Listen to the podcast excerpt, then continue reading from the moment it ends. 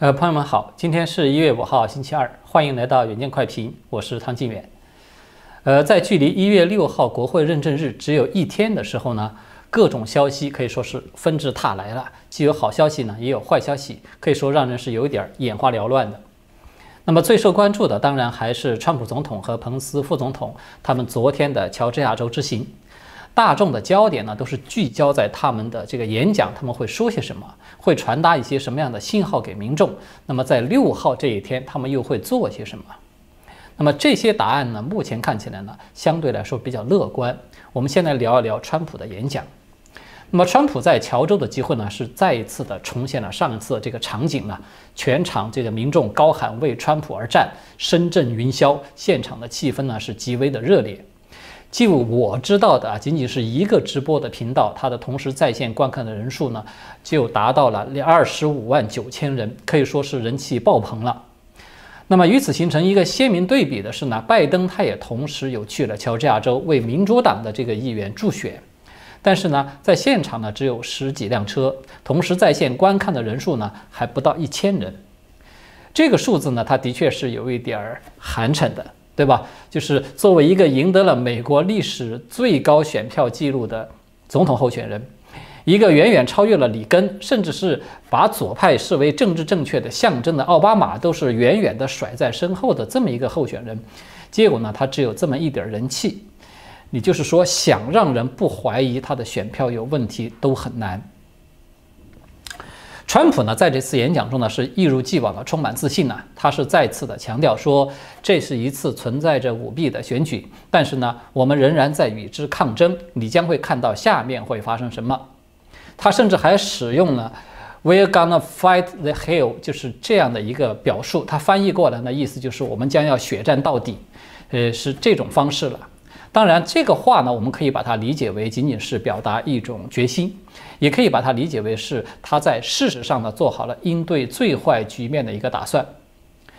那比较引人注目的是呢，川普在谈到明天的这个国会认证的时候呢，他是再次明确的表示说，将在周三的国会内公布猖獗的欺诈证据。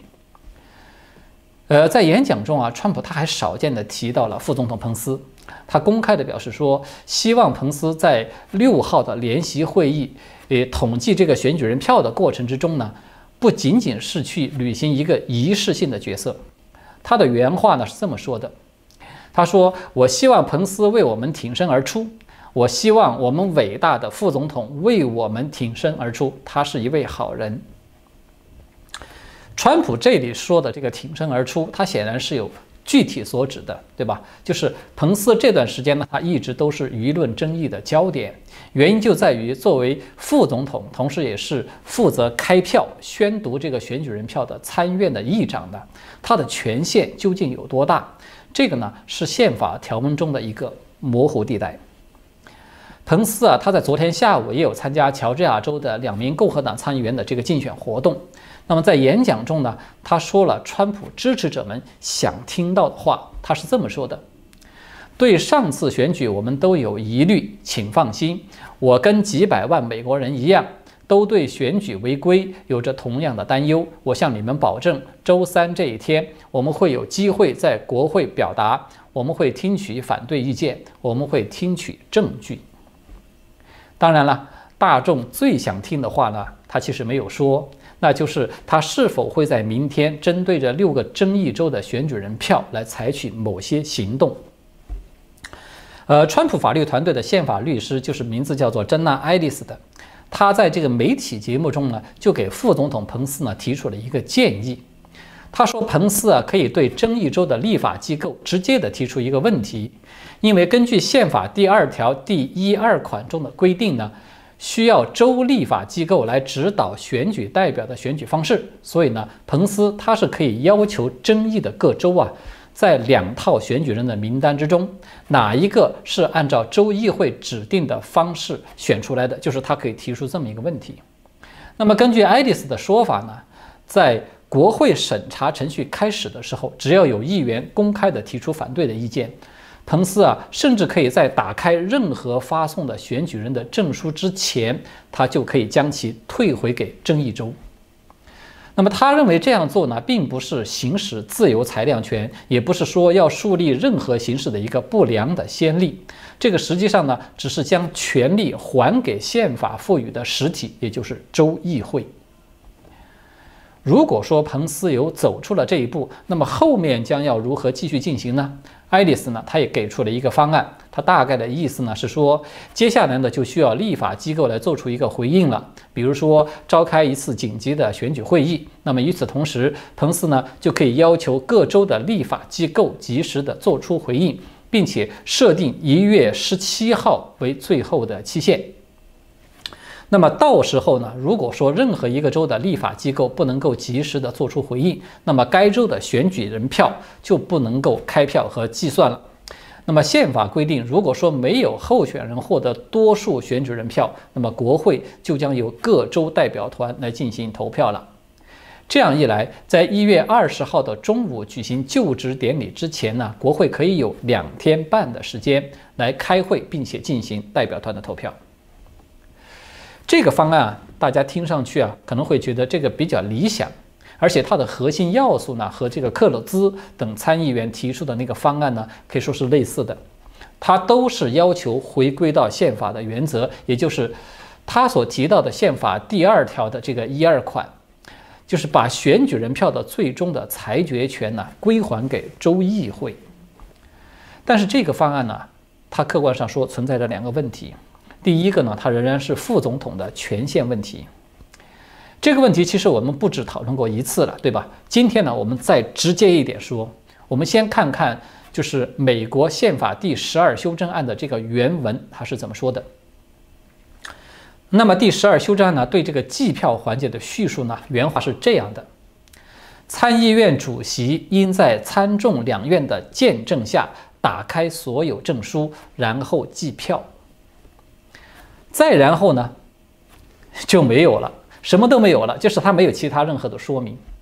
也就是说，宪法中呢，他并没有提到副总统可以有权拒绝各个州的选举人票。而那个选举人计票法，它里面呢也没有这样的一句话。那么这个就涉及到法治原则下公权和私权的一个重要的区别。我们都知道啊，法治社会一般来说，公权和私权它是分开的，对吧？很多时候呢，因为这两者呢它是对立的。呃，所以在私权的领域呢，法治的原则一般都是按照“法无禁止即可为”，就是这个原则在行事的。也就是说，只要法律没有明文禁止的事情呢，你都是可以做的。而在公权的领域呢，是恰恰相反。一般来说呢，它都是按照“法无授权即禁止”，是这样的一个原则在行事的。也就是说，对国家公职人员来说啊，没有明确授权的事情，你是不允许做的。那么，彭斯在明天他将作为参议院的议长这个身份来出席国会的联席会议，这个当然就是属于公权的领域。那么，在这种情况之下，如果说宪法没有明文的规定说授权彭斯他可以这样做，那么他其实是不太可能去做的。他即使做了，也是难以被国会认可接受的。那么，爱丽丝提到这个宪法第二条，当然它是没问题了，那个是宪法的原则嘛，对吧？但是问题就在于第二条呢，它也没有规定说，当州议会的选举人裁决权出现争议的时候，副总统他可以有权利来强制的实施这个条款。那么，到底谁有权利这样做呢？宪法就没有说。这个也是大家一开始啊都寄希望于最高法院的原因，因为法院呢它的天然职能就是来裁决各种各样的纠纷争议，对吧？那么第二个问题呢，就是彭斯他本人的态度了。我们从他目前的各次的表态来看呢，他的确是有支持议员们来发起挑战，但是呢，他一直都没有说自己会考虑退回或者是否决争议州的选举人票。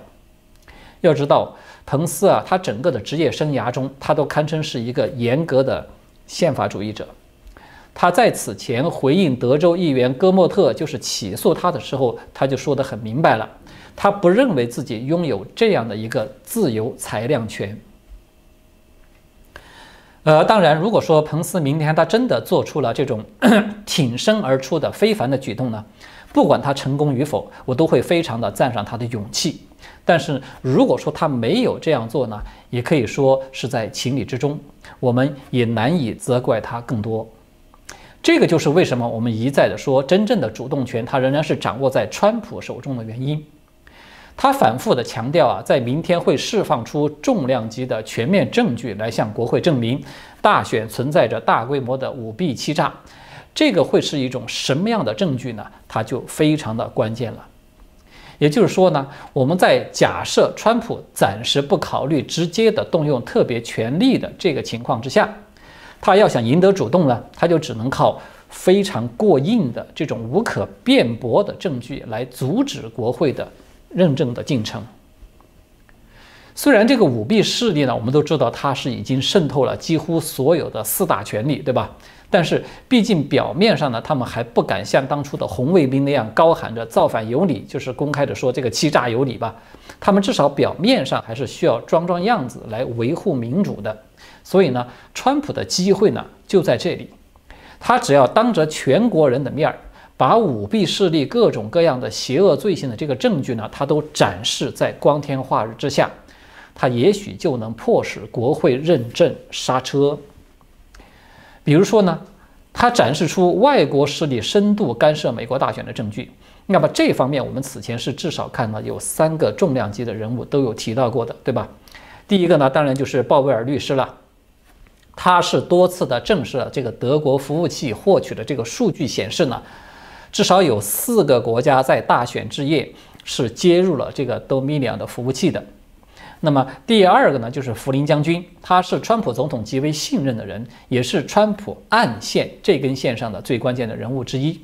那么他此前也是有公开的表示说，有盟国的情报机构呢是送交了外国势力干预大选的证据给这个川普总统。那么第三个呢，就是国家情报总监拉特克里夫了。他的那份报告啊，大家可能还有印象吧？他虽然受到了掣肘，目前尚未对大众进行公布，但是呢，他本人呢，已经不止一次的向媒体证实，有中共啊、伊朗啊等等国家都干涉了大选。那么，如果这方面的证据它是有足足够的说服力，那么它就意味着美国是处于战争状态了。呃，因为攻击干预美国大选，它将被视为是战争行为。在这样的一个前提之下，大选它就已经失去了合法性的基础，所以整个大选的结果呢，它都有可能会被废除掉。那么再比如呢，川普他要是提交了舞弊势力集团那些骨干人物他们涉嫌叛国的证据，尤其是利用大选与外敌勾结，对美国的国家基本制度来发起颠覆和破坏的这种证据呢，他就可以直接的让舞弊势力。及其前台的这些代言人失去竞选国家公职的这种合法性，同时呢，总统就可以名正言顺地动用军事法庭来审理涉嫌叛国的这些犯罪者。那么还有一大类型呢，就是川普他如果说有出示了华府沼泽的那些大人物，他们从过去到现在的各种黑暗勾当的这些证据。呃，比如说像大法官罗伯兹的那个视频啦，还有拜登与中共更深层次的勾兑啦，还有奥巴马与这个 Dominion 投票系统的这些犯罪行为等等啊。总之呢，这类证据呢，它也可以是撕开这个腐败集团的遮羞布，从而使得相关的人士自动的失去合法性的一个关键。好的，我们简单的概括一下当前的这个形势啊，就是川普阵营现在已经有众多的议员表示要发起挑战了，是吧？参议员呢至少是有十几位了，众议员呢也至少有一百四十多位了，这个规模和声势呢可以说已经是非常可观了。也就是说呢，国会进入到辩论，然后再进行投票等等宪法程序呢，它已经不是问题。问题在于投票的时候，川普他能否在两院都获得多数票，从而能够成功的挑战至少是三个州的选举结果。只有这样，他才可以把拜登的选举人票呢打到那个二百七十票以下。那么就目前看来呢，我们客观的说，川普在两院的这个投票的前景都是不太乐观的。众议院就不用说了，民主党目前呢是以二百二十二票对二百一十一票领先十一个席位，所以要想赢得众院的投票呢，至少需要六位温和的民主党的议员在这种确凿的证据面前选择良知和正义，然后倒戈才可以。那么在参议院呢，表面上看起来啊，共和党目前是以五十一比四十八，就是领先了民主党三票。但是呢，就在前天，共和党的参议员像罗姆尼、柯林斯等等四个人啊。他们发表了一份联合声明，就是宣称大选已经结束了，他们将不会支持任何挑战当前大选结果的行动。那么如此一来呢，这四个共和党建制派的这种反川普议员，他们基本就可以确定会在挑战后的这个投票环节呢，他们会投下反对票或者是弃权票，这个就将导致共和党啊在票面上是已经居于落后的这个局面。所以呢，川普呢，他不仅要靠舞弊证据来争取民主党的众议员，同时也还要去争取民主党的参议员们倒戈，他才有可能跨过这道难度极大的天堑。要做到这一点啊，川普他必须要雄辩地证明，当前的危机它并不是简单的选举危机，而是美国立国之本将被彻底颠覆的一个重大的国家危机。是美国面临着国内外的集权势力联手，通过这种网络战、信息战等等超限战的形式发起的一次新型的战争，而不是议员们已经习惯了的那个政党党派之间的冲突。换句话说，川普他只有想办法打破党派的界限。让议员们啊都看清楚整个大选欺诈背后的真相，从而最大限度地启发部分民主党议员的这些基本的道德观念，就是两党联手，他才有可能开创出一个奇迹。善恶的争夺呢，它归根结底其实就是对人心的争夺。到目前为止啊，我们看到整个大选争夺演变到现在，一直都在不断的从各个角度、各个层面把这个善恶它展示给人看。中国人呢，我们都知道，经常爱说一句话，说冥冥之中呢自有天意。大家想一想啊，如果说真的是有天意的存在，那么天意也许就是在通过这样的一种方式来告诉我们，不要陷在党派或者是个人感情的喜好中来看待这次大选。这是触及到整个人类道德底线的一次测试。就在昨天发生一件事情，率先表态要在明天挑战这个选举结果的霍利参议员，他的住所呢就遭遇到了安提法下属的一个极端组织的恐吓和骚扰。呃，昨天晚上呢，霍利他是在推特上发文说：“今晚当我在密苏里州时，安提法卑鄙的人来到了我们在。”哥伦比亚特区的住所，并威胁我无法履行的妻子和刚出生的女儿。他们尖叫着威胁，破坏了一切，并试图砸开我们家的门。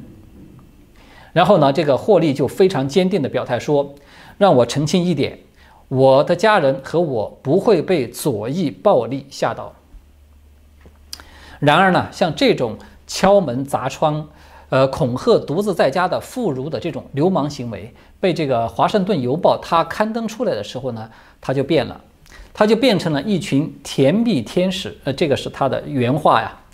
一群甜蜜天使为了守护民主而在霍利家人附近进行了和平守夜的一幅温馨的画面。这种所谓温馨的画面呢，它不仅仅是针对了霍利这样有地位的参议员。同样，他也针对了那些敢于站出来揭露舞弊真相的普通人。朋友们可能还记得我在节目中有提到过那位技术大咖普利兹吗？他就是我们非常熟悉的这个条形码的发明人，他也可以说是一个 IT 的大拿了。前天呢，他也有发推文披露说，自从他和他的团队在乔治亚州的听证会作证以后呢，他们就面临着来自极左势力的死亡威胁。普利兹在这个推文中说：“啊，他们住在亚特兰大的团队的成员正在成为攻击的目标。有人驾车通过车窗呢，向其中的一位成员的家里面是连开了五枪，正好穿过他女儿卧室的窗户。幸运的是呢，他没有提到说有人受伤。这个其实它也就是朝鲜战。和中共那一套战狼横行的那个所谓的锐实力呢，它并没有什么差别。只不过呢，这是被极左的意识形态操纵了的美国人在对美国人自己发起超限战而已。我们说美国的极左与中共的红色极权是系出同源，就是因为他们赖以横行的手段呢，都是两样东西，除了谎言和暴力，其他的并没有什么新鲜的材料。所以呢，在真相与谎言之间，在和平与暴力之间作何选择？这个呢，可以说是明天对每个国会议员的一份考验。其实也可以说是上天对每个普罗大众的拣选嘛。对川普呢，我倒是不怀疑他拒绝放弃的这种决心。至少呢，他在昨天的集会上呢，向民众给出了非常充满信心的一个保证。他是这么说的：“他说一年半以后呢，他会再到这里来阻击乔治亚州州长的竞选。”说完了，他还补充了一句：“我向你们保证。”那么。明天的国会，我们都知道将是场内和场外两个战场，对吧？而且呢，可能会相互之间是产生影响的。川普他究竟有没有王炸？呃，是在场内。那么，但是从另外一个角度上来看呢，也许场外这支百万大军才是他真正意义上赖以依靠的王炸，才是他真正的底牌所在。好的，今天呢我们就聊到这里，谢谢大家的观看，我们下次再见。